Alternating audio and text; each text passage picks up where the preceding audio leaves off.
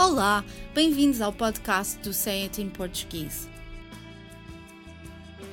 As línguas estão cheias de expressões coloquiais, idiomáticas, ditados e provérbios que acrescentam nuances à mensagem. Mas nem sempre é fácil compreender o seu significado pelo contexto onde se encontram, e por isso gostaríamos de explicar o que querem dizer. O que significa a expressão chapada de luva branca? No tempo em que as pessoas se desafiavam para duelos, geralmente o desafio iniciava-se com uma bufetada dada, não com a mão, mas com uma luva. Depois de dar essa bufetada metafórica, o desafiador fazia o convite formal para o duelo. Nestas circunstâncias, uma bufetada ou chapada de luva branca parece ser algo bastante grave, pois abre um desafio que muito frequentemente termina em ferimentos graves ou morte. Pois é, o que descreves sobre os duelos é bem verdade. E não te parece curioso que uma pessoa que se prepara para desafiar outra para um duelo, ou melhor dizendo, que está preparada para usar uma arma para defender a sua honra perante uma ofensa grave, comece simplesmente por lhe bater com uma luva, evitando dessa forma todo o contacto físico? Realmente tens razão. É um comportamento estranho. Dar uma chapada ou bufetada a alguém recorrendo a uma luva é uma maneira muito subtil de transmitir uma mensagem. E é precisamente isso que a expressão quer transmitir. Quando alguém nos ofende ou faz qualquer coisa que nos causa dano ou magoa, e nós decidimos responder a essa pessoa não de forma direta, ou à letra, ou na mesma moeda, mas de forma subtil e delicada, estamos a dar-lhe uma bufetada de luva branca. E nota que geralmente estas bufetadas virtuais são por vezes bastante mais dolorosas, porque muito mais humilhantes, do que uma verdadeira chapada. Pois é bem verdade que a dor física de uma bufetada passa bem mais depressa do que a dor que o nosso ego sente quando nos humilham com palavras. Está explicada a expressão chapada ou bufetada de luva branca ou, como dizem no Brasil, tapa de luva de pelica.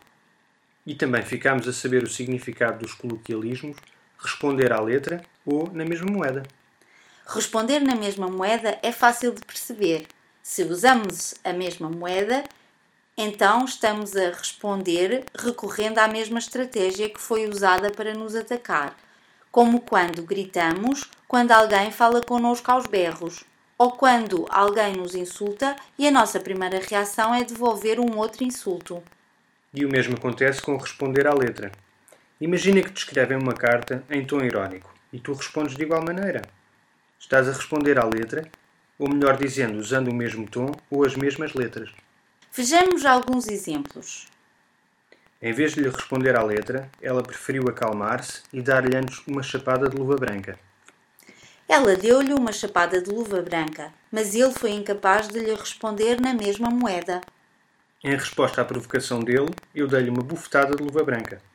Não sei porque te exaltastes e lhe deste uma bufetada. A violência física nunca resolve nada. Teria sido mais inteligente da tua parte dar-lhe uma bufetada de luva branca. Eles andavam sempre a discutir sobre dinheiro. Um dia, quando ele a acusou de ser forreta, ela respondeu que se não fosse ela a gerir o dinheiro, a empresa que geriam já teria ido à falência. Ter de reconhecer que o que ela estava a dizer era verdade foi mais do que uma chapada de luva branca. Foi um verdadeiro balde de água fria. E aqui está outra expressão bastante lógica.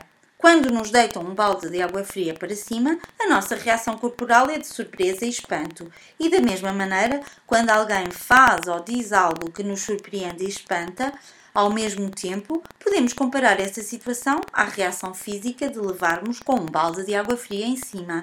Exatamente. Por hoje é tudo, mas para a semana estaremos cá outra vez para mais um podcast dedicado às expressões usadas no português europeu. Até lá, fotos de uma boa semana.